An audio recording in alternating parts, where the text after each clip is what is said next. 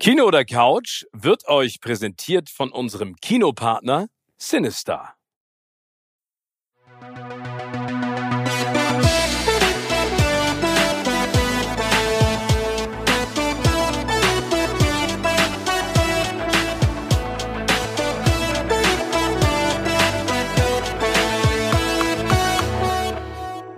Moin Moin und herzlich willkommen zu einer neuen Ausgabe von Kino oder Couch. Heute wieder an, auf unterschiedlichen Stühlen an unterschiedlichen Orten in derselben Stadt, aber mit ganz viel Liebe wieder dabei. Der Timmy, ähm, ich kann ihn sehen, ähm, wir können das leider nicht streichen und anfassen, aber das äh, äh, vertagen wir dann aufs nächste Mal. Mein lieber Tim, schön dich zu hören und zu sehen. Das kann ich nur zurückgeben, mein lieber Steven.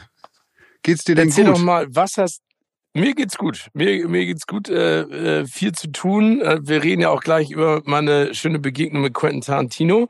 Aber vorab ist natürlich wichtig zu hören, was hast du denn gebingewatcht oder überhaupt geguckt? Oder warst du draußen mit einer Papiertüte über dem Kopf oder hast du dich äh, zu Hause wieder aufs Sofa gelegt? Ich war, auch, ich war zeitweise auch mal draußen und habe die vier Wände verlassen. Ohne Papiertüte, also man kann mich in freier Wildbahn denn doch erkennen. Ähm, ansonsten In habe ich, ansonsten habe ich äh, den Weg auf die Couch gefunden diese äh, diese Woche und habe mich mal ein bisschen umgetrieben in den Mediatheken unserer öffentlich-rechtlichen Sender, für die du ja auch ab und zu tätig bist. Bei ARD und ZDF war ich Ja. zugange und habe mir mal angeguckt oder versucht herauszufinden, was es da an, an, an, an gutem Zeug gibt. Und es gibt da ganz, ganz viel. Das muss man einmal vorab sagen. Ich bin wirklich jedes Mal platt Okay. darüber, wie viele Sachen in diesen Mediatheken wirklich an, an coolen, spannenden Sachen zu sehen sind wo ich die Befürchtung habe, dass viele das gar nicht mitbekommen. Deshalb habe ich mir in diesem Podcast zur Aufgabe gemacht, ein bisschen häufiger in die Welt der ARD Aufklärung und ja genau in die Welt der ARD und ZDF Mediatheken einzutauchen und für euch alle da draußen vielleicht auch mal so ein paar Tipps äh, zu bringen, was man da sich angucken muss. Vorab aber auch da, wenn man es denn findet. Das ist nicht so ganz leicht irgendwie äh, äh, dann, wenn man gar- auch ganz speziell nach Sachen sucht, irgendwie die immer ausfindig zu machen. Aber für mich ist so die Serie der Woche, die ich jetzt diese, äh, die ich geguckt habe, ist Der Doktor und das liebe Vieh. Erinnerst du dich noch an Habe das? ich noch nie von gehört. Erinnerst du dich nicht an das Original von Der Doktor und das liebe Vieh? Offenbar nicht. Du musst mir mal helfen. Ich habe das jetzt gerade überhaupt nicht auf der Uhr. All Creatures, Great and Small ist der Originaltitel einer, einer britischen Serie, die in den, wann ist die gestartet? Damals in den 70er, 80er Jahren äh, war das ein Ding. Vielleicht erinnerst du dich noch an eine andere Serie, die ganz ähnlich war, Das Haus am Eaton Place. Ja, das, das erinnere ich noch. Ja, Doch, das erinnere ich. also vielleicht, ähm, und äh, das war in den 70er, 80er Jahren, war Der Doktor und das liebe Vieh eine sehr erfolgreiche Vorabendserie. Ähm, und die hat die BBC jetzt neu verfilmt. Also eine neue Serie draus gemacht. Und äh, vielleicht einmal ganz kurz zu der Story diese, dieser Serie. Also es spielt im England der 30er, 19, 1930er Jahre. Und es geht um einen, einen Tierarzt, der James Harriet heißt, der auf dem Land halt seinen, seinen Job hat dort und ähm, ja sich um Tiere und Menschen kümmert und es ist ähm, etwas ja es Ich weiß, aber als Arzt oder als Freund dann bei den Menschen? für, als, Arzt für Das die Tiere schon als. Freund um die Menschen und es fängt so ein bisschen diese Serie fängt dieses Gefühl ein was wir bei bei Downton Abbey zum Beispiel haben ja also großer Hit haben ja viele Leute gesehen die Serie Downton Abbey ähm, dieses Gefühl der äh, England in, in, in dieser Zeit irgendwie und das wird in der Serie der Doktor und das liebe Vieh auch eingefangen. Ich bin ganz fassungslos, dass du diese Or- Originalserie überhaupt nicht kennst. Da, ich habe die bestimmt mal gesehen, aber ich habe die jetzt nicht so vor Augen. Also ich bin ja ein riesen Downton Abbey Fan, insofern ist das ja genau up my alley. Ja, ich habe noch, ich gebe, also ich habe zum Beispiel mal mal von der Originalserie die DVD mal gekauft, äh, weil ich das unbedingt noch mal wieder sehen wollte, weil ich das als Kind habe ich diese Serie irgendwie geliebt und ich wollte das gerne noch mal äh, erleben und gucken, ob das immer noch so ist. Da muss man dann sagen, bei so Serien aus der Zeit ist die Bild-Tonqualität teilweise echt sportlich dann. Also äh, da merkt man einfach, wie sehr man denn doch an neue technische Qualitätsstandards mittlerweile gewöhnt ist und dass es einen auch so ein bisschen stört dann auch. Deshalb war ich so ja, begeistert und erfreut darüber irgendwie zu sehen, dass sich jemand an diesen Stoff nochmal rangewagt hat und diese Serie halt nochmal verfilmt hat. Ähm, Hast du dir denn dann zusätzlich auch noch die äh, den Soundtrack auf Platte gekauft. Nein, aber ich habe überlegt, das Ganze beruht ja auf einem Buch. Das ist ja, äh, die Serie damals ist von einem, wirklich von einem Tierarzt geschrieben worden, der, ähm, Ach Quatsch. Doch, äh, das Ding hat sich auch weltweit 80 Millionen Mal verkauft, dieses Buch. Also es ist ein Riesenhit gewesen, damals vor allem in Amerika noch viel, viel erfolgreicher als in England, was man gar nicht denken würde. Der, der Arzt hieß, er hieß in echt gar nicht James Harriet, der heißt in Wahrheit James Alfred White. Der hat dieses, dieses Buch geschrieben unter Pseudonym, ähm, weil er halt auch damals Sorge hätte, dass äh, ja seine Arbeit als als Buchautor Einfluss auf seine Glaubwürdigkeit als Arzt hätte. So, deshalb hat er sich dieses Pseudonym damals zugelegt und ist ein unfassbar erfolgreicher Bestseller geworden. Und ähm, ja, ich glaube, in, in, Großbritannien gehört dieses Buch auch, das ist Schulliteratur auch. Also es ist wirklich äh, ganz, ganz bekannt.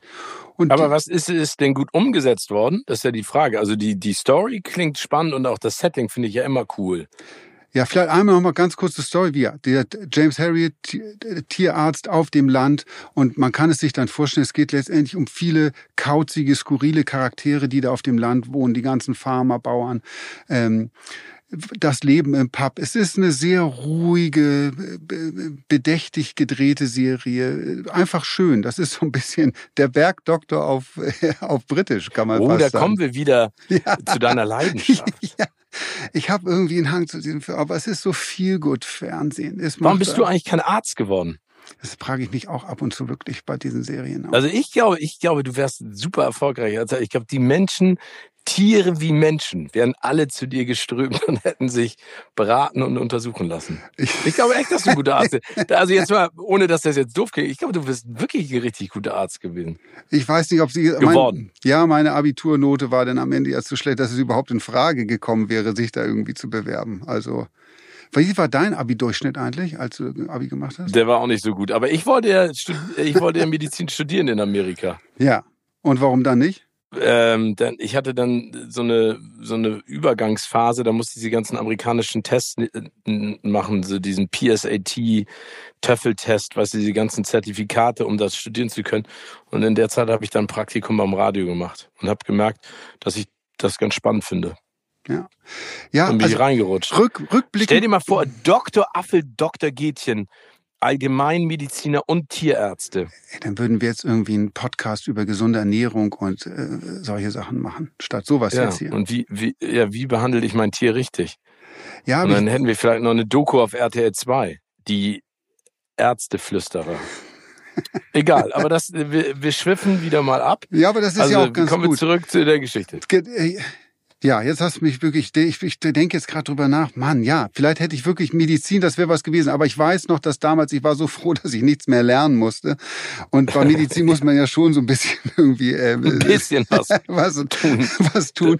Und ich war so froh, dass ich mit der Schule durch war, dass ich dann äh, ja den unseriösen Weg eingeschlagen habe. Naja, egal. Ähm, jedenfalls die Serie Der Doktor und das liebe Vieh, wunderbar umgesetzt, wunderbar gedreht, tolle Schauspieler, ähm, hat dieses britische Gefühl, ähm, ist, das ganze Setting ist, ist schön. Und tolle Charaktere. Es macht einfach Spaß und es ist viel gut. Es ist jetzt irgendwie nichts, was einen belastet. Also für alle, die eine schwere Zeit haben oder die eine anstrengende Woche hinter sich hatten und einfach sich ein bisschen entspannen wollen, ist das die perfekte Serie. Und wie gesagt, du hast davon nichts, das ist ja so, so das, das sagt ja so viel aus. Du hast davon von dieser Serie im Ursprung nichts gehört, aber auch von dieser Neuverfilmung nichts gehört. Und das ist alles in diesen Mediatheken so versteckt. Und deshalb auch ein zweiter Serientipp, der auch aus einer Mediathek kommt, ja. nämlich ähm, ähm, aus der vom ZDF, ist Killing Eve, die Serie. Weiß, hast oh. du davon was gehört mal? Ja, davon habe ich gehört. Und, ähm, und die ist auch gut? Die ist super. Also vielleicht da einmal ganz kurz, äh, äh, ganz schnell die Story, ohne was zu spoilern. Es äh, geht um eine Profikillerin, die wieder einen Auftrag ausgefüllt hat und ähm, eine Geheimagentin, die sie jagt. Und diese beiden Charaktere, diese beiden Frauen, entwickeln im Laufe der Serie so eine richtige Obsession füreinander. Ähm, und also die eine versucht sie zu kriegen, die andere versucht ihr zu entkommen, aber wiederum dann auch irgendwie mit ihr in Kontakt zu treten. Also es ist so ein Katz-und-Maus-Spiel und es ist einfach ähm, mit Jodie Comer und Sandra Oh, bekannt aus Grey's Anatomy, großartig besetzt, hm. spielen großartig, hat super Twists.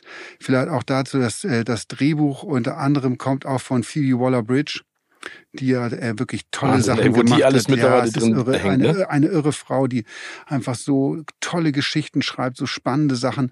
Und Killing Eve, ich glaube, es gibt vier Staffeln. Ich bin jetzt gerade in Staffel zwei gelandet. Es ist brutal spannend. Ähm, ich kann das allen nur ans Herz legen. Und auch das Ding, das wird so, wenn man sich anguckt, was bei, beim ZDF ansonsten so gesendet wird im, im normalen linearen Programm, das wird da so versteckt in der Mediathek. Es macht einen so, so, so fassungslos, weil man sagt, ey, das ist so, So eine traurig auch. traurig. Ne? So eine geile Serie, die so viele Leute zeigt den Leuten das irgendwie, weil die Leute werden das, das Zeug geil finden. Aber nein, ihr versteckt das da. Also muss man mit denen nochmal schimpfen. Ja, du, du triffst sie ab und zu mal, die Leute, irgendwie, die, die, die, die Mächtigen, die Mächtigen des, des ja, ZDF. ab und Und, zu, aber das ist auch, das ist auch rar gesät. Das ist auch nicht so einfach, die zu treffen.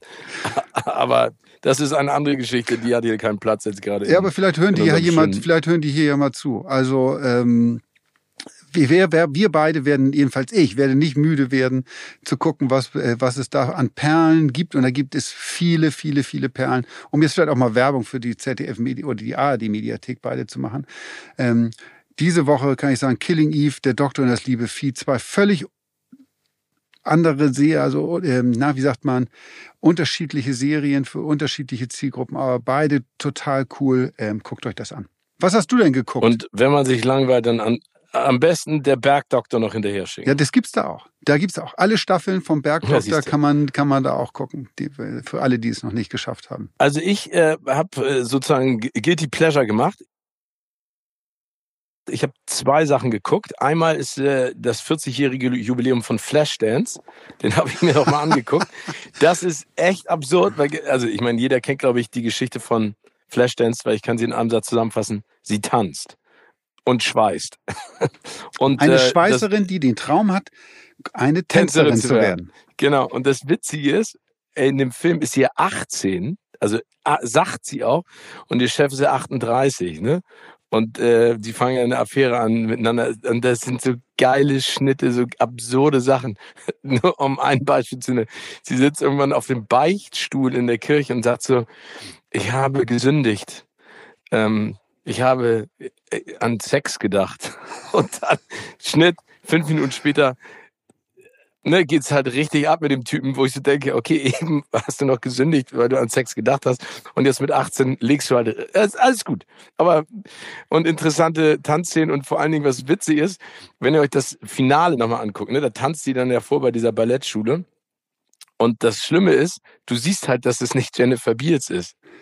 Das, also du siehst, dass sie das nicht ist.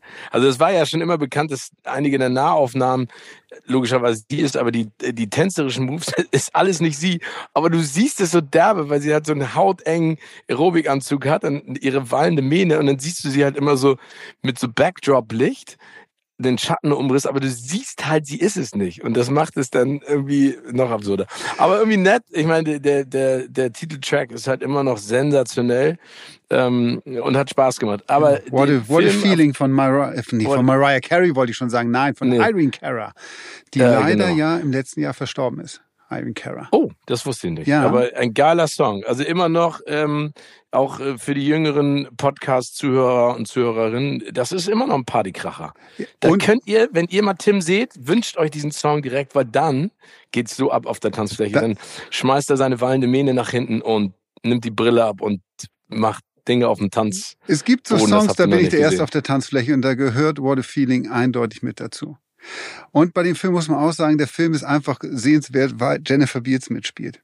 Und du kannst Ja, mir jetzt nichts toll, anderes erzählen, als du ihn damals gesehen hast als Ich war verliebt. Alle ich war waren alle waren verknallt. verliebt in Ich Jennifer war Beals. total verknallt in die. Also wirklich eine, was für eine bezaubernde, wunderschöne Frau. Und äh, also in dem Film ist sie ja wirklich auch ganz bezaubernd niedlich, so eigentlich eher zurückhaltend, schüchtern, aber dann zeigt sie auch ab und zu mal, wo, da, wo es lang geht.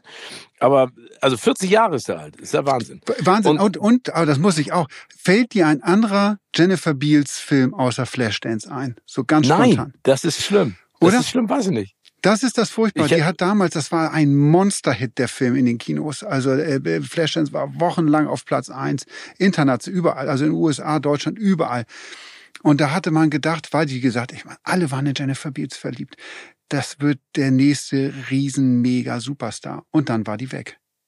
Warum auch ja, immer. ich guck gerade mal, was die noch gemacht hat. Ich habe sie Ähm, Jahre später mal mich, gesehen, wieder in der, es gibt eine, ähm, eine Serie Taken, also so ein, also ein Serienableger von den Liam Nees- Neeson-Film, hier Taken, ähm, äh, Film. Und da spielt sie so eine CIA-Agentin. Ach, guck mal, aber die hat äh, viele Serien gemacht. Das Buch von Boba Fett spielt sie mit in vier Episoden. Äh, in dem Swamp Thing, den ich immer sehen wollte, weil das ist ein, also das, äh, das Monster aus dem Sumpf fand ich immer großartig. Genau, Taken in der Serie. White Orchid hat sie mitgemacht. Night Shift. Also, da sind schon ein paar dabei, ne? Aber trotzdem. Stimmt, Night Shift, das ist auch so eine Emergency-Krankenhausserie. Ja, genau.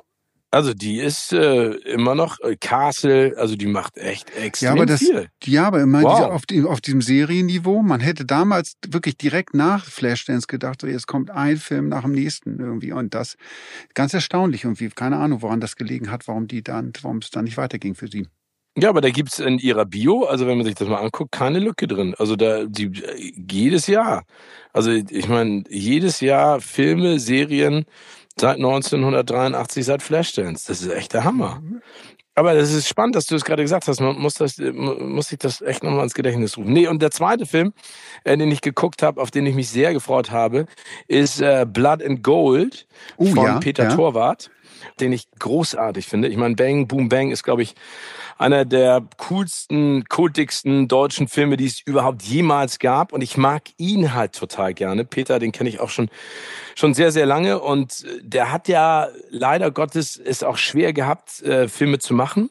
Und dann hat ihn warum, ja, Warum?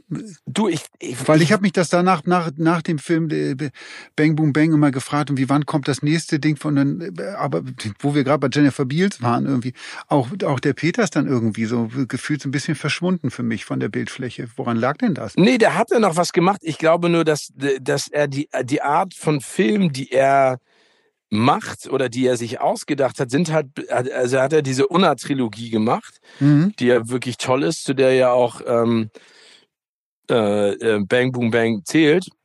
Hat der letzte Bulle den Kinofilm jetzt ja äh, gemacht Stimmt, vor drei auch Jahren. Von, der war auch von ihm, stimmt. Ne? Und dann äh, gibt's halt ganz viele, ne? was nicht passt, wird passend gemacht. Ich meine, das sind einfach so geile Filme.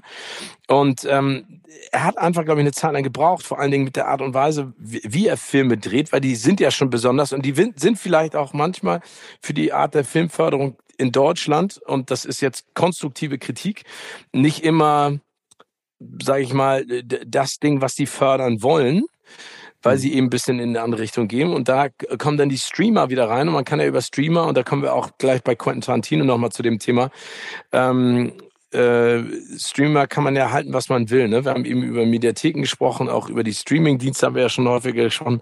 Aber Netflix hat ihm wirklich die Chance gegeben, etwas zu drehen in einer Art und Weise, ähm, wie man das aus Deutschland nicht kennt. Und den letzten Film, den er gemacht hat, ist der Blood Red Sky, dieser Vampirfilm im Flugzeug, der ja schon echt an einigen Stellen, also mich umgehauen hat, weil der so klar böse, aber auch brutal war.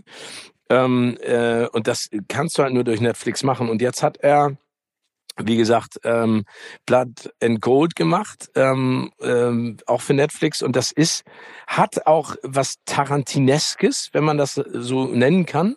Also es geht im Prinzip um ein Pärchen im Frühjahr 1945, also kurz vor Ende des Zweiten Weltkrieges, die merken, dass sie eine Menge gemeinsam haben. Elsa und Heinrich heißen die, die sich gut verstehen, die ähm, beide gegen die Nazis kämpfen.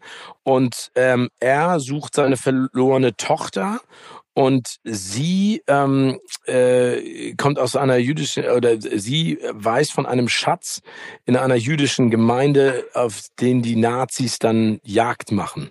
Ähm, und Alexander Scheer spielt unter anderem mit, äh, den ich ja auch gerne mag, weil er immer so schön crazy ist. Und dieser Film, also von der Machart ist der der Hammer. Ne? Also ich finde, der ist richtig geil gedreht, auch in der Schnelligkeit, im Schnitt. Das macht richtig Freude. Der ist natürlich auch echt brutal. Ne? Also der hat diese Tarantino-Brutalität. Und das meine ich in diesem Fall nur als Kompliment. Und er macht richtig Freude. Also den guckst du dir an und sagst so, boah. Das ist brutal, der macht geil. richtig Freude. Nein, der macht, also du weißt ja, wie ich das meine in dem, in dem Zusammenhang, ne? Aber äh, der macht richtig Spaß. Und ähm, äh, Timmy, du und ich werden ja hoffentlich nächste Woche auch mit Peter äh, persönlich sprechen bei uns im Podcast über seine Karriere und vielleicht auch die Entstehung äh, zu Blood and Gold. Der läuft jetzt an auf Netflix und ich kann ihn allen Leuten nur empfehlen. Der, der macht Freude. Den guckt man sich halt an. Der ist gory, der ist lustig, der, der hat einen bösen schwarzen Humor und äh, ich meine, am Ende geht's ja darum, dass äh, die Nazis auf die Schnauze kriegen und das ist auch schön anzugucken. Ja, ich freue mich. Ich, ich hoffe sehr, dass das mit dem Treffen klappt. Wir sind da momentan ja noch dabei, das Timing und die Zeiten da irgendwie alles ähm, äh, mit ihm abzustimmen, weil äh, ich fände das cool, mit ihm zusammenzusitzen und über seine Sachen, ja, also aber ich, auch die allgemeine gesagt, Liebe zu, zu, zu Film und Kino zu, zu quatschen. Ja, genau. Und äh, wie gesagt, ich freue mich einfach, dass der da jetzt einen Partner gefunden hat, wie gesagt, in diesem Fall Netflix, die richtig Bock auf ihn haben und auf seine Filme. Und äh, ich finde, er macht das gut. Er war schon immer ein richtig, richtig guter Regisseur. Und du merkst das auch mit wie viel Spaß und Freude er, da rangeht. Und äh, ab dem 26. Äh, Mai, glaube ich, auf Netflix. Und äh, der ist einfach geil. Also insofern macht richtig Bock. Du hast ja letzte Woche auch einen sehr, sehr guten Regisseur getroffen. Da durfte ich ja nicht mitkommen. Du hast mich nicht mitgenommen irgendwie, weil wo ich immer ein bisschen eingeschnappt bin, dass ich nicht dabei sein Ja, du bist mir ja manchmal ein bisschen peinlich. Ja. Nein, ich hätte dich gerne mitgenommen. Also das, also dazu muss ich sagen, also ich habe Quentin Tarantino jetzt schon häufiger treffen dürfen. Ich habe eigentlich die letzten Premieren alle, die in Deutschland stattgefunden haben, von seinen Filmen ähm, moderiert. Once Upon a Time in Hollywood, Inglourious Basterds, Django Unchained.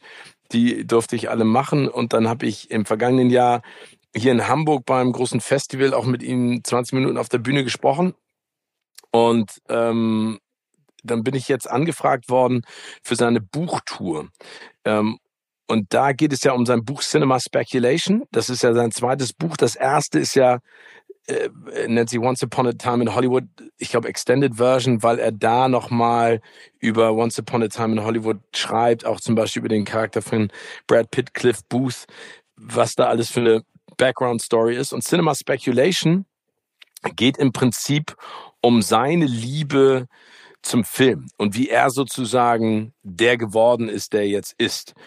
Und er war auf Tour unter anderem in London, Paris, Mailand, glaube ich, Barcelona und in Berlin.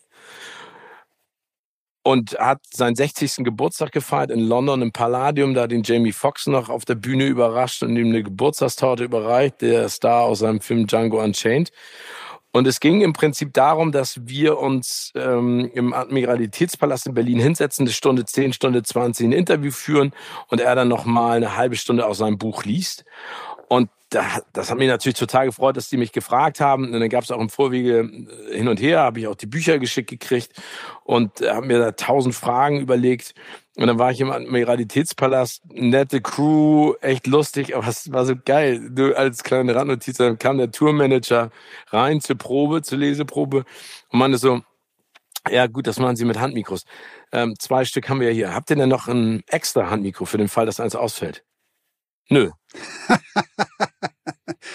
Richtig gut vorbereitet. Pause, Pause, Pause. Und dann meinte, meinte der Tourmanager, das wäre doch ganz gut, wenn wir noch ein drittes hätten, für den Fall, dass eins ausfällt, weil dann können wir das nicht machen hier auf der Bühne. Ja, das ist eine gute Idee. Pause, Pause, Pause, Pause. Und dann sagt er so, ja, besorgt ihr das dann? Ja. Und was am Ende da? also, ja, es, es, gab eins, es gab eins und dann äh, war das ähm, relativ spärliches Setting auf der Bühne. Wir hatten so einen Teppich, zwei Stühle. Ähm, Im Backdrop war so eine riesen Leinwand, wo Cinema Speculation äh, das Cover des Buches drauf war.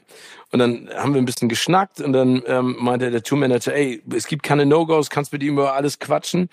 Ähm, hab Spaß.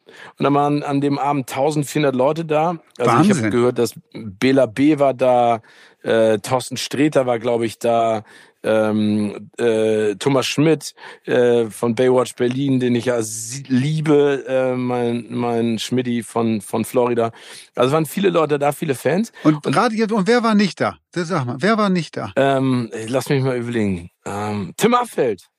Und die, Aber es ist ja nicht so, dass sie die nicht gefragt haben. Ich habe dich gefragt. ein Tag Ich habe vorher. dich gefragt. Ein Tag vorher. Ja, aber ich hätte dich zu mir auf meinen Schoß auf die Bühne gesetzt. Ich kann es verstehen, dass du gerade stinkig auf mich bist. Ey, Das hat mich wirklich schwer getroffen, weil ich so ein großer Tarantino-Fan bin und immer noch, immer. Na, auf jeden Fall. ja, erzähl du erst mal zu Ende, dann komme ich mit meinem Tarantino-Geschichte. Nee, nee, aber erzähl mal. Ja, ich, ich, Großer ich, Tarantino-Fan. äh, Großer Tarantino-Fan und ich immer noch, ich hatte, hatte anders als du einmal die Möglichkeit, ihn zu interviewen. Das war damals zu Jackie Brown. Und ich war krank, Okay. am, ich war krank am Interviewtag. Ähm, so, und musste das Oh absagen. nein! Ja, und es gibt so, im Laufe der Zeit hat man viele Interviews gemacht, irgendwie, auf die man auch gerne hätte, im Rückblick gerne hätte verzichten können. Aber das ist so ein, so ein Ding irgendwie, wo ich, was heute noch an mir nagt, den hätte ich gerne getroffen, weil ich so viele Fragen ähm, äh, an ihn habe, habe irgendwie über Sachen, also gerade weil diese Liebe zum Kino, ähm, die der hat, irgendwie ähm, mich so sehr mit ihm verbindet. Also Ja, nein, aber das ist ja das Tolle. Also du sagst ja etwas, was ja, glaube ich, ganz, ganz viele Leute weltweit auch so begeistert. Also das ist schon spannend, was da für ein Auflauf war, ne? Backstage, wer da alles war. Wie häufig ich über die sozialen Medien angeschrieben wurde, ob ich ein Drehbuch oder einen Film mitnehmen kann, den ich ihm dann vorstelle. Und das zeigte einfach, dass er als Persönlichkeit ganz viel kreative Inspiration für Leute ähm, hat, äh, die gerne selber in diesem Business arbeiten wollen. Ne? Die Managerin hat mir dann auch erzählt, dass die Autogrammstunden zum Beispiel in Barcelona und Mailand total eskaliert sind, weil die Leute gar keine Autogramme mehr wollten, sondern eher vorgesprochen haben, weil sie gehofft haben, dass sie in einem seiner Filme gecastet werden. Ne? Ähm, und die nehmen jetzt, soweit ich das verstanden habe, einen kompletten Schiffscontainer mit zurück nach Amerika, voll mit Drehbüchern und VHS-Kassetten und die nimmt, DVDs. die nimmt der wirk, die nimmt er wirklich an dann oder Die sein, nimmt sein wirklich mit. Team? Ich dachte, Ja, dass der nimmt er auf, auf dem Level ist, wo er sagt, äh, nee, also das gucke ich mir alles nicht an irgendwie. Also wenn ich jetzt, also da ist ja die große Frage ohnehin, musst du auch gleich nochmal erzählen, ob er überhaupt noch einen Film dreht oder was jetzt als nächstes von ihm zu erwarten ist. Ich dachte, wenn der wieder irgendwie was macht, dann wird er irgendwas, was er selbst auch schreiben wird und nicht irgendwie, was ihm jemand Ja, das glaube ich auch. Ich glaube, dass der einfach Filme liebt grundsätzlich, ne? dass er sich alles anguckt, was da draußen ist und vielleicht auch ganz spannend findet, was die Leute sich ausdenken. Ich glaube, man muss da natürlich auch immer vorsichtig sein. Ein Mann in seiner Position, das wissen wir jetzt ja von mehreren anderen Regisseurinnen und Regisseuren und Autoren und Autorinnen, diese Plagiatsvorwürfe und sowas.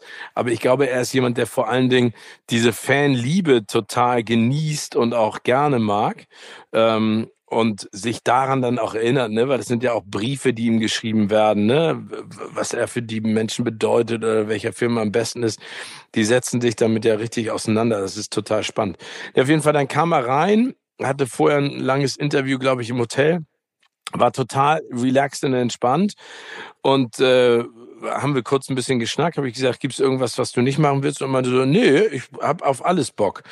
Und dann ähm, das, was ich toll fand an der Veranstaltung ist, das ist äh, Gesetz bei ihm, dass alle ihre Handys in so kleine Tüten packen müssen, in so Zip-Bags Ja. und die verschließen, damit keiner währenddessen filmt oder aufs Handy guckt. Und die haben auch die Security angewiesen, dass Leute, die aufs Handy gucken, die werden dann raus eskortiert und die müssen dann ähm, ihre Handys in diese Zip-Bags reinpacken. Also das ist Gab es da äh, Leute, schon wo, wo das, wo, hast du es mitbekommen, wo äh, Leute aufs Handy geguckt haben und die, die, denn jemand da hingegangen ist? Nee, aber die haben mir erzählt, dass es in London passiert ist. Ja. Ähm, da haben sie dann jemanden raus eskortiert. Da war auch jemand, der die ganze Zeit zwischengerufen hat. Und der zweite Punkt war, bitte keine Fragen aus dem Publikum, weil das bei solchen Sachen dann auch immer ausartet. Ja. Daran haben die sich auch alle gehalten. Das war echt cool. Nee, dann haben wir halt drüber gesprochen. Und ähm, ich glaube, um zu verstehen, warum er so ist, wie er ist. Also ich kann das Buch nur jedem wärmstens, äh, wärmstens empfehlen. Ich habe auch eine Ausgabe für dich selbstverständlich mitgebracht. Ähm, ist, Mit Autogramm? dass er ja... Nee, leider nicht. Oh, do- Das tut mir leid. Ah, das tut mir leid. Auch beim nächsten Mal mache ich das. Auch Timmy. Ne? Geschenken Gaul, äh, schau mir nicht ins Maul. Ja, das stimmt, das stimmt. Aber, ich habe das Buch aber schon gelesen, leider. Aber egal. hast ist, du? Ja. Nee, genau. Also ich glaube, dass das Spannende an diesem Buch ist ja, dass äh, seine Mutter extrem jung war, als sie ihn bekommen hat, 16. Sein Vater war äh, knapp 20. Und er erzählt eben, dass es damals das günstigste Entertainment war Kino weil das war nicht so teuer. Also vor allen Dingen hat er auch gesagt, nicht so teuer wie heute. Und deswegen waren die unfassbar häufig im Kino. Und er wusste, Kino ist Erwachsenenzeit. Das heißt, er hat ruhig zu sein. Danach wurde immer über den Film diskutiert, aber während des Films oder während der Vorstellung nicht lang, äh, nicht lang sabbeln und irgendwie dazwischen quatschen. Und deswegen, und das ist ja auch in Amerika anders, da können ja erwachsene Kinder mit in R-rated Filme, also Filme ab 16, mhm. mitnehmen. Und deswegen hat er schon in äh, frühesten Kindheitstagen einfach äh, Filme gesehen, die wir äh, vielleicht mit 15, 16 erst gesehen haben. Und das hat ihn dann halt so inspiriert. Und er hat eben auch nochmal darüber gesprochen, ähm, was er so geil finde, weil die, diese Ära, das waren ja die 70er Jahre, gilt, gelten ja auch als neues Hollywood, also genau. die New Hollywood Era mit Steve McQueen, mit James Garner, mit Clint Eastwood, mit all diesen Leuten, Dirty Harry, Bullet, all diesen Filmen auch.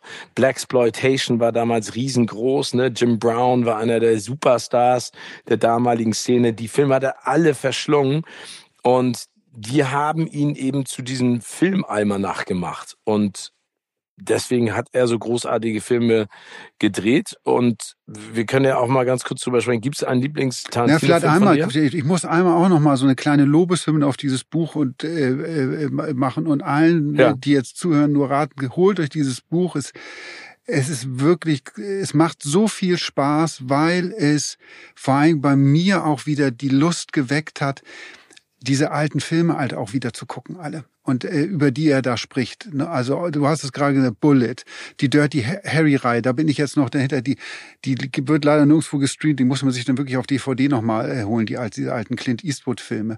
Aber auch ein Film wie Deliverance habe ich letztens erst wieder gesehen. Und ein deutscher ja. Titel ist Beim Sterben ist jeder der, der Erste, glaube ich, ist der deutsche Titel. Ein so so unfassbarer Film, der so viel mit einem macht. Ähm, und das schafft Tarantino in diesem Buch, aber auch, äh, glaube ich, an diesem Abend, bei dem ich ja nun leider nicht dabei war. Ähm, wenn du dem zuhörst oder liest, was er schreibt über Film, das ist so viel Leidenschaft für, für Film und für, für und für die, die auch so nerdig teilweise, was er dann äh, da, da erzählt und schreibt. Das macht so viel Spaß und, und weckt bei mir so die, die Lust, ähm, wieder sich diese alten Sachen anzugucken. Und ähm, das ist das, was ich zum Beispiel meinen Kindern irgendwie immer, immer wieder sage, ey, guckt euch bitte diese alten, äh, alten Filme an irgendwie, weil so vieles darauf aufbaut, was ihr heute seht, ähm, würde es nicht geben, wenn es diese Filme nicht gegeben hätte. Ja. No. Ja, vor allen Dingen auch, was du gerade angesprochen hast, Bullet und Steve McQueen. Ich bin da eine so unfassbar Steve McQueen-Film und auch von Bullet und wie er diesen Film seziert, ne, dass er im Prinzip sagt, eigentlich wird gar nicht wahnsinnig viel erzählt in diesem Film. Also die Story ist jetzt ja nicht großartig tiefgründig, aber er sagt Steve McQueen und den einzigen, den er da auf dieselbe, sag ich mal, Stufe setzt, ist Brad Pitt, war einfach ein Movie-Star. Ne? Also der war einfach ein Superstar, der wollte die Menschen begeistern, der wollte nicht ein Kinostar werden, der wollte ein Super-Movie-Star werden. Ne? Und ähm, wie er das beschreibt, ne, dass, dass Stephen McQueen nie Bock hatte, ähm, viele, viele Zeilen auswendig zu lernen oder viel Dialog, sondern er wollte einfach nur cool in der Ecke da sitzen. Und hat immer seinen Dialog abgegeben und alle anderen Schauspieler meinten äh, immer so, ja, aber am Ende ist die Kamera trotzdem nur auf dir. Und dann meinte so, ja, genau deswegen. Ja. Ne? Also das ist irgendwie, ne, auf jeden Fall, also was, was ich total spannend fand, ist, er ist dann zwischendurch auch aufgestanden, Tarantino, und hat sich dann ans Publikum gewendet und hat sich dann immer so umgedreht und so, ist das okay für dich? Ich so, ja, logisch. Und dann äh, meinte er danach auch zu mir, ey, äh, tut mir auch mal leid, dass zwischendurch immer aufgestanden bin, aber ich habe mich so wohl gefühlt, auch mit dir und mit dem Publikum. Das war eine Wahnsinnsstimmung. Dann wollte ich da irgendwie mehr mit dem Publikum reden. War natürlich auch ein schönes Kompliment an mich. Und ähm, nee, dann haben wir darüber gesprochen. Ähm, das letzte Kapitel übrigens im Buch geht ja auch nochmal um Django Unchained. Ja. Also ähm, wer ihn dazu inspiriert hat, äh, der, der gute Floyd, aber auch wer ihn zu den ersten Filmen in Downtown LA, zu Black Exploitation mitgenommen hat, äh, der George, der Footballplayer, der seine Mutter gedatet hat äh, und wollte sozusagen über ihn an die Mutter rankommen und so. Das ist echt spannend. Das hat er alles in blumigsten Wörtern verfasst. Er ist ja auch gerne jemand, der zwischendurch schimpft. Und da hat er auch nochmal deutlich gemacht, sein Problem einfach zum Beispiel mit Streamern. Er meinte, das ist auch sein eigenes Problem. Er hat so eine Hassliebe mit denen, weil er natürlich sieht, wie viele Menschen dadurch eine Chance gekriegt haben, Filme rauszubringen, die normalerweise das nicht bekommen hätten. Aber er sagt eben, das ist für ihn nicht Kino. Die Art und Weise der Verwertung, ne, das kommt einmal raus, bupp, dann muss er Erfolg haben oder es verschwindet wieder. Und im Kino hast du einfach ne, dieses Gefühl mit mehreren hundert Leuten oder tausend Leuten, das ist ja auch das, was ihn so geprägt hat, einen Film zu erleben, zu lachen, zu weinen, sich zu fürchten, das findet er total geil. Was mich da natürlich jetzt interessiert, Steven, welcher von den Tarantino-Filmen ist denn dein Lieblingsfilm? Oder vielleicht nochmal anders ausgedrückt, weil ich es immer schwierig finde, so einen nur rauszupicken. Mache ich es mach für dich ein bisschen leichter. Deine drei Top-Tarantino-Filme, die man geguckt haben muss. Also das ist Nummer eins eine schwierige Frage, aber Nummer zwei finde ich so erstaunlich, weil er hat ja nur neun gemacht. Also er hat ja nur neun Filme gemacht. Das ist unfassbar, dass man das bei jemandem überhaupt sagen muss. Ähm, ich bin ja ehrlich gesagt ein großer Fan von Once Upon a Time in Hollywood. Ich überhaupt äh, nicht. Äh, äh, das ist ähm, äh, mein Platz drei. Ich habe da auch viele andere Sachen zugehört, aber äh, alleine Brad Pitt und auch ähm, Leonardo DiCaprio zusammen vor der Kamera finde ich sensationell. Ich finde, es gibt so viele geile Szenen, auch wie das Ende umschreibt. Das ist mein Platz drei. Auf Platz zwei ähm, ist Pulp Fiction, auf Platz eins ist Inglourious Bastards. Gut, bei, bei zwei und eins bin ich bei dir, also in einer anderen Reihenfolge. Mein, mein, ja, ist Pulp Fiction für dich die eins? Mein, für mich ist Pulp Fiction die eins. Ich weiß noch wie heute, wie ich damals im Kinosessel saß und am liebsten aufgesprungen wäre. Also ich war unruhig, bin hin und her gerutscht. Und zwar ist das die Szene, wenn Bruce Willis, der die, die Rolle des Butch ja in Pulp Fiction spielt, oben in diesem, in diesem Shop ist, wo ähm, unten yeah. im Keller gerade Marcellus Wallace, gespielt von Wing Ramis, vergewaltigt wird dann von yeah. so äh, perversen Typen. Und Butch, also Bruce Willis, konnte aus diesem Keller fliehen und ist oben dann in diesem Shop und guckt irgendwie nach einer Waffe rum um, und überhadert auch noch mit sich selbst, gehe ich jetzt zurück und rette den oder hau ich einfach ab? Und da war ich als Zuschauer, ich so, ey, du musst da jetzt runter, du musst doch irgendwas tun, du beeil dich, du musst den Typen da retten. Und dann geht er ja runter, dann doch noch irgendwie und, und ja, mit, dem Samurai mit dem Samurai, ne? Er aber das zieht sich so lange Dazu hin. Dazu sagt er ja auch noch in einigen Interviews was, warum das das Samurai-Schwert geworden ist, ne? weil es eine ehrenvolle Waffe ist. Eine ehrenvolle, ja, aber das, diese ganze Szene zieht sich so wahnsinnig lange hin und das macht so viel mit deinem Kopf, ja. Also Tarantino wird ja häufig auch vorgeworfen von Kritikern, diese, diese überzogene Gewalt, äh, Brutalität in seinen Filmen drin. Ich finde, das ist gerade ein Beweis dafür, wo er zum Großteil dieser Szene ähm, einfach nur mit unseren Gedanken spielt und du du weißt ungefähr, was in diesem Keller vor sich geht. Du hast da und denkst, oh Gott, aber du siehst es ja nicht. Das ist alles, was was in deinem Kopf passiert. Ähm, deshalb äh, und diese Szene noch ganz viele andere in Pulp Fiction, die für mich Filmgeschichte geschrieben haben. Deshalb ist das mein Platz eins, Platz zwei in Glorious Bastards. Einfach ein großartiger Film. Ich finde es auch der beste Film, den Brad Pitt je ja, gedreht Christoph hat. Christoph Waltz ist für mich einfach die Macht. Christoph Walz, ja gut, er, Christoph Walz spielt Christoph Walz, da haben wir auch schon mal drüber gesprochen. Ne? Ähm, also der ist ja dann in zum Beispiel, das ist nämlich mein Platz drei, Django Unchained, da ist Christoph Walz ja auch dabei, äh, wo viele ihm vorwerfen, naja, das ist eigentlich nur noch mal ein Abklatsch von dem, äh, was er in Glorious Bastards spielt. Ich finde, ja, aber er macht es ja gut. Also ja, ja. Ich, ich finde, das ist total lächerlich zu sagen. Das ist so, als wenn du sagst, ja, ich meine, Cristiano Ronaldo schießt immer die gleiche Art von Toren, wo ich denke, ja, aber, aber er schießt ja Tore. Ne? Also Christoph Waltz ist einfach mal ein geiler Schauspieler und die sind ja auch Buddies. Ne? Also äh, Christoph Waltz verdankt ihm ja auch so viel, das sagt er auch immer wieder. Aber ich, ich, ich finde, es gibt ganz viele Sachen, also bei, äh, bei Pulp Fiction, was du gerade gesagt hast, äh, ist meine Lieblingsszene mit Christopher Walken, äh, mit der Uhr, diese ganze Geschichte, die ist so unfassbar. Ähm, also das Tolle ist, wenn man sich nochmal diese Filme angucken. Ich weiß noch, dass ich zum Beispiel einen der schlechtesten ähm, Tarantino-Film fand ich The Hateful Eight. Ja. weil ich den gesehen habe damals äh, zu den Oscars. Ich war gejetlaggt, der war auf Panavision drei Stunden lang und ich bin fast eingeratzt, ne, weil ich einfach so fertig war. Deswegen fand ich ihn so schlecht. Dann habe ich ihn nochmal gesehen und dann habe ich auch wieder erst verstanden, was er da gebaut hat. Ne? Also die Dimension, ne? dass er ja im Prinzip keinen ähm, Sympathieträger in dieser Gruppe hat, auch keinen ganz klaren Antagonisten und du als Zuschauer oder Zuschauerin zurückgelassen wirst und dich selber entscheiden musst, wen von den Arschlöchern findest du eigentlich den sympathischen. Ja, genau. Und das ist ja völlig absurd, aber wie smart, ne? Äh, also Reservoir Dogs auch, ne? Ich äh, habe damals in London mit einem Typen zusammengelebt, der mit dem mit dem Produzenten sehr eng befreundet war von Reservoir Dogs. Das war ja sozusagen auch der Durchbruch für Tarantino damals, den wollte ja keiner finanzieren, den Film. Und dann haben sie irgendwann ein bisschen Geld gekriegt und haben das Ding gemacht wie ein Kammerspiel. Aber auch Wahnsinn, ne? Mr. Brown, Mr. White. Also ich finde, worüber es sich jetzt ehrlich gesagt mal zu sprechen lohnt, äh, zum Abschluss ist der zehnte Film. Ne? Also er sagt ja, nach zehn Filmen ist Schluss, dann will er Bücher schreiben, dann schreibt er vielleicht ein paar TV-Serien. Und da kommt jetzt ja immer mehr ans Licht. Ähm, er hat auch an dem Abend in Berlin gesagt, also der Working Title ist The Movie Critic.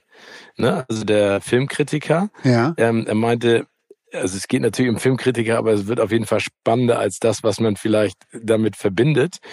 Und ähm, die fangen an zu drehen Ende des Jahres. Okay. Ähm, in und um Los Angeles. Und dann habe ich ihn natürlich auch gefragt, wen er denn da am Cast sieht. Und dann sagt er, das war es ja selbst noch nicht. Aber da ist er jetzt gerade dran. Also das ist laut seiner Aussage auch diesmal wieder sein letzter Film. Super spannend. Ich hatte ja ein bisschen gehofft, dass er sich nochmal, an danach klingt der, der Titel jetzt nicht, ich dachte, dass er vielleicht einen Science-Fiction-Film macht. Wir hatten auch mal darüber, wir beide mal drüber gequatscht, dass auch mal so ein Star Trek-Ding sogar im Gespräch war, rund um ihn herum, irgendwie, dass er vielleicht einen neuen Star Trek-Film machen würde. FSK 18 wollte er ja machen. Genau. Was ich total spannend finden würde, ein, ein Tarantino-Film, wie gesagt, in einem Genre, was man bislang noch nicht von ihm gesehen hat. Das ist ja, hat er sich eigentlich auch immer so ein bisschen auf die Fahne geschrieben. Er will sich ja nicht wiederholen in seinen Arbeiten. Hat er teilweise gemacht, aber äh, wie gesagt, auch da muss man jetzt nicht, äh, da muss man nicht unken, finde ich jetzt auch überhaupt nicht schlimm. Ich fände es so spannend bei so jemand mit, wie gesagt, seinem Angang an Filme, äh, seiner Leidenschaft für Filme, auch für alte Filme, wie der so ein, so ein Science-Fiction-Ding ähm, drehen würde, wie das aussehen würde und wie sich das auch unterscheiden würde von, von dem, was wir momentan äh, vielerorts sehen.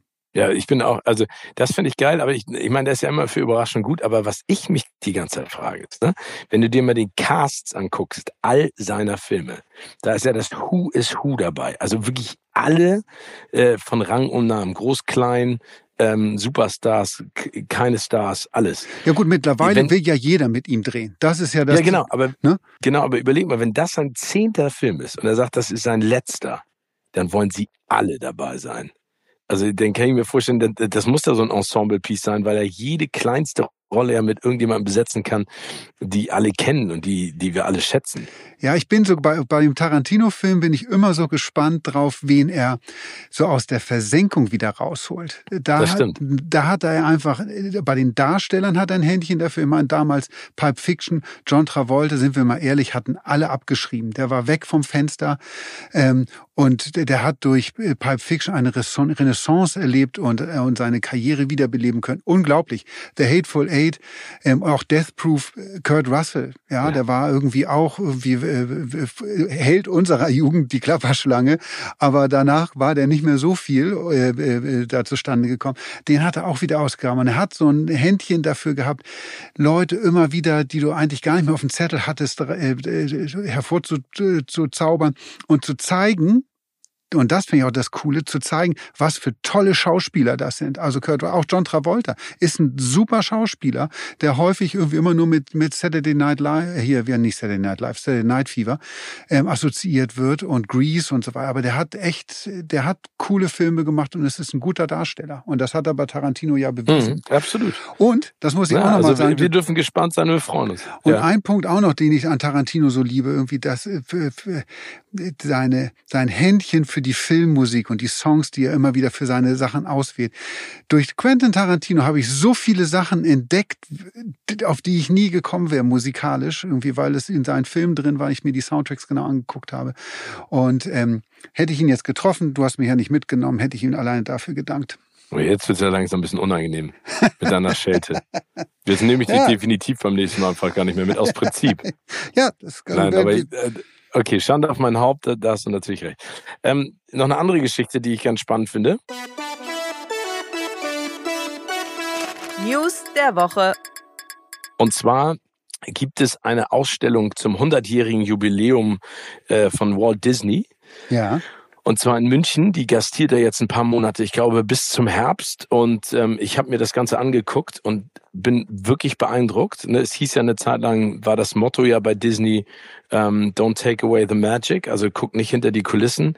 Und dann haben sie irgendwann verstanden, dass das eigentlich nur die Magie noch viel größer macht. Und das ist echt Wahnsinn. Ne? Also es ist wirklich von dem ersten Vertrag, den er unterzeichnet hat, wo der war ja ganz viel auch in München mit seiner Frau, hat sich da auch inspirieren lassen für die eine oder andere Geschichte mit Mickey Mouse, eine Steamboat Willie, der erste äh, Zeichentrickfilm, bis hin zum Marvel-Universum, Star Wars-Universum, die Musik. Das ist richtig geil, kann ich allen nur ans Herz legen. Wenn ihr auf sowas steht, das macht richtig Bock. Ich habe mir das aufgeschrieben, wie dass ich unbedingt dahin will, weil ich es einfach aus so. Da fahre ich mit dir zusammen hin.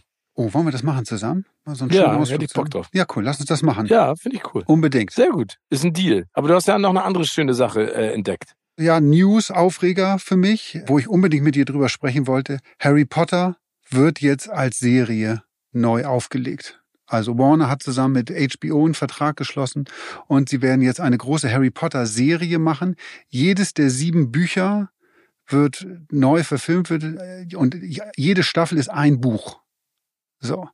Und ich bin da oh, echt. Oh, okay. Also das heißt, ich hätte jetzt gedacht, so ein Prequel oder ein Sidequel oder. Nee, das ist das Ding. Sie, sie verfilmen die Bücher einfach noch, jetzt nochmal nach den Film kommt jetzt die Serie. Und wie gesagt, jedes Buch kriegt eine Staffel. Und ich bin da innerlich echt hin und her gerissen, ob ich das jetzt geil finde oder nicht. Also es gibt für mich leider ganz viele Gründe, warum ich da nicht so richtig von überzeugt bin, das, das zu machen. Ja, welcher denn? Also es fängt, fängt an damit irgendwie, dass ich wirklich eigentlich an so einem Punkt bin, wo ich sage, ich möchte eigentlich nichts mehr unterstützen, wo J.K. Rowling mit zu tun hat. Für einen guten Punkt. Ja, also äh, für alle, die das vielleicht nicht mitbekommen haben, irgendwie J.K. Rowling, die Autorin von Harry Potter, hat in sehr kruden Tweets und Statements ähm, ja eigentlich ihre ihre Haltung gegenüber Transmenschen äh, deutlich gemacht und ähm, darüber, dass sie das ablehnt. Also ähm, ne, äh, und das ist finde ich absolutes No-Go. Und äh, das konterkariert diese gesamte Harry Potter-Welt, die sie eigentlich auch geschaffen hat, irgendwie, wo es um Diversität auch geht und, und, und alle dürfen Teil davon sein. Und auch, glaube ich, das Großteil dieser Harry Potter-Fan-Welt ist ja eine, eine sehr offene Welt. Äh, äh, und dass diese Frau irgendwie, äh, ja, Transmenschen ablehnt oder das äh, verurteilt, äh, ist ein absolutes No-Go und dementsprechend möchte ich eigentlich gar nichts irgendwie äh, mit der mit zu tun haben. Also finde ich einen absolut nachvollziehbaren Punkt. Ich glaube, also ich sag mal so, äh, wir, wir wissen ja alle, fantastische Tierwesen ist jetzt basiert auf einem kleinen 20 Seiten Buch und die Filme haben einfach nicht den Charme äh, der Harry Potter Reihe. Äh, ich finde auch, dass Daniel Radcliffe und ähm, Emma Watson und auch Rupert Grint äh, super gecastet sind. Ich fand auch Alan Rickman fantastisch. Also ich finde, dass die Filme schon wirklich toll sind. So ist es. Auf der anderen Seite sind die Bücher natürlich unfassbar lang und detailliert. Deswegen bin ich ja bei einigen Büchern auch dafür, dass man daraus eine Serie macht, anstatt einen Film, um da einfach äh, sag ich mal, das Futter auch mitzubringen. Jetzt fangen sie ja überall an. Ne? Ich meine, Herr der Ringe machen sie das Prequel. Jetzt fangen sie an mit, äh, wie heißt der Film nochmal hier, Jennifer Lawrence, äh, Mockingbird, ähm, Attribute von Panem gibt's jetzt ein Prequel.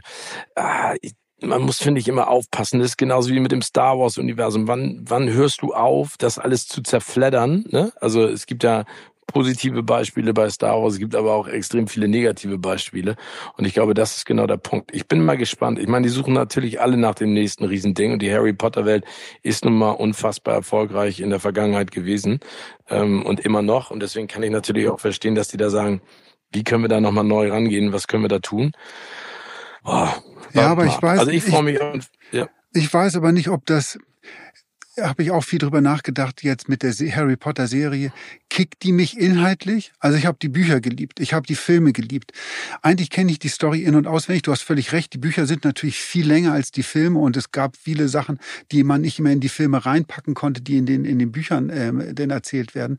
Aber reicht das am Ende, dass ich mich wirklich auf eine Serie freue? Plus bin ich nicht irgendwie, habe ich nicht so gelernt damit, ähm, mit den Darstellern, Daniel Radcliffe und Co. irgendwie so, die, ich verbinde die so sehr noch mit Harry Potter und das ist gefühlt auch gar nicht so weit weg von mir, ja, ähm, dass ich jetzt schon bereit bin für neue Gesichter, die jetzt diese Rolle übernehmen. Also, ich bin da hin und her gerissen. Nee, sehe ich ganz genauso wie du. Also ich bin mal gespannt. Also ich glaube, die, wenn sie, sie sind gut beraten, das wirklich langsam anzugehen und dann auch wirklich bedacht und mit Ideen, anstatt wieder irgendeinen so Quatsch dahin zu rotzen, weil sie jetzt einfach Bock hatten, das schneller zu machen. Also wir schauen mal. Aber worauf ich mich auf jeden Fall freue, ist ja unser Gespräch mit Peter Torwart nächste Woche. Wir arbeiten daran. Genau. Und ich freue mich natürlich, mein Lieber, wenn wir und das dürfen wir heute, können wir vielleicht verraten, gemeinsam Händchen haltend im Kino sitzen und uns Renfield angucken mit Nicolas Cage und Nicholas Holt. Ähm, ein Film über den sage ich mal, Vasallen von Dracula. Ähm, ne? Und genau. äh, da bin ich, äh, bin ich echt mal gespannt, äh, wie der ist. Der soll auch ein bisschen gory und lustig sein. Ich bin, ich freue also mich sehr darauf. Also A, dich zu sehen, B, auch freue ich mich auf diesen Film. Nicolas Cage ist immer für einen Klassiker gut, auch für sehr viel Schrott, wissen wir auch. Dementsprechend wird das ganz spannend zu sehen sein, was wir heute Abend zu sehen bekommen. Also das alles, äh, Renfield und natürlich Peter Torwart bei uns in der nächsten Folge Kino der Couch. Bleibt gesund und munter und schreibt uns doch vielleicht auch gerne mal in die Kommentare ähm, als Feedback, welcher Tarantino-Film euch am besten gefallen hat und vor allen Dingen warum. Genau. Also dann bis nächste Woche. Tschö. Tschö, tschö.